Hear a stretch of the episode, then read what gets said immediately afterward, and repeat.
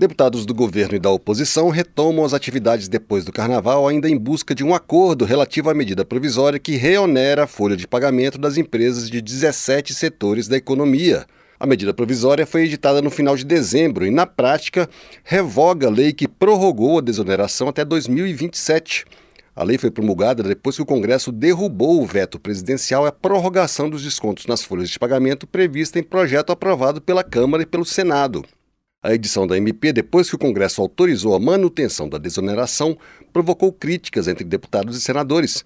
Isso porque, além de acabar com a desoneração, a medida provisória também revogou outro benefício aprovado pelo Congresso, o Programa Emergencial de Retomada do Setor de Eventos, conhecido como PERSE.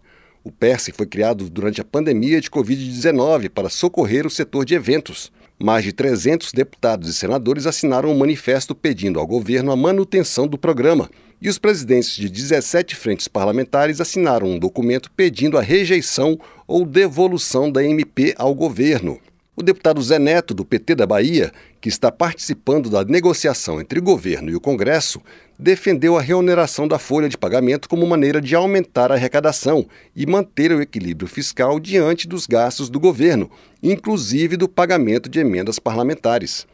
Em entrevista ao programa Painel Eletrônico da Rádio Câmara, ele disse que, entre as medidas estudadas para compensar uma eventual manutenção da desoneração da folha, está a cobrança de imposto de importação de produtos de até 50 dólares. Na medida que chega de fora, até 150 dólares, que dá em torno de 250 reais, sem pagar imposto, a indústria nacional, a produção nacional e o varejo nacional acaba perdendo também perde o emprego, perde a produção, perde economicamente e a gente deixa de arrecadar. Esse é um tema correlato que tem que estar na mesa também para ser discutido. Talvez não seja nem voltar a, a cobrar os 60% todo, que é o imposto de importação, mas cobrar algo que dê competitividade, que garanta a equidade dentro do Brasil que vem de fora, a negociação entre governo e legislativo pode incluir a revogação do trecho da MP sobre a remuneração das empresas e o envio ao Congresso de um projeto de lei sobre o assunto. O governo alega que a desoneração aprovada no governo Dilma Rousseff não cumpriu o objetivo inicial de aumentar o número de empregos. O deputado Zé Silva, do Solidariedade de Minas Gerais, defende a manutenção dos descontos e cobra do governo informações que sustentem a alegação. Segundo ele, se a medida provisória for votada em plenário, será rejeitada por grande maioria. Eu acho que nós temos três alternativas. A primeira delas é a devolução, O segundo é o que o governo propôs, é, é, é, esse projeto, e até colocar em votação ela, a, a medida provisória, se colocar em votação, com certeza o resultado poderá ser aprovada a devolução como quase unanimidade pelo Congresso Nacional. Então, eu acho que se o governo, o governo precisar abrir rapidamente, é como se diz, a bola está com o governo. A medida provisória perde os efeitos em abril, se não for votada até lá.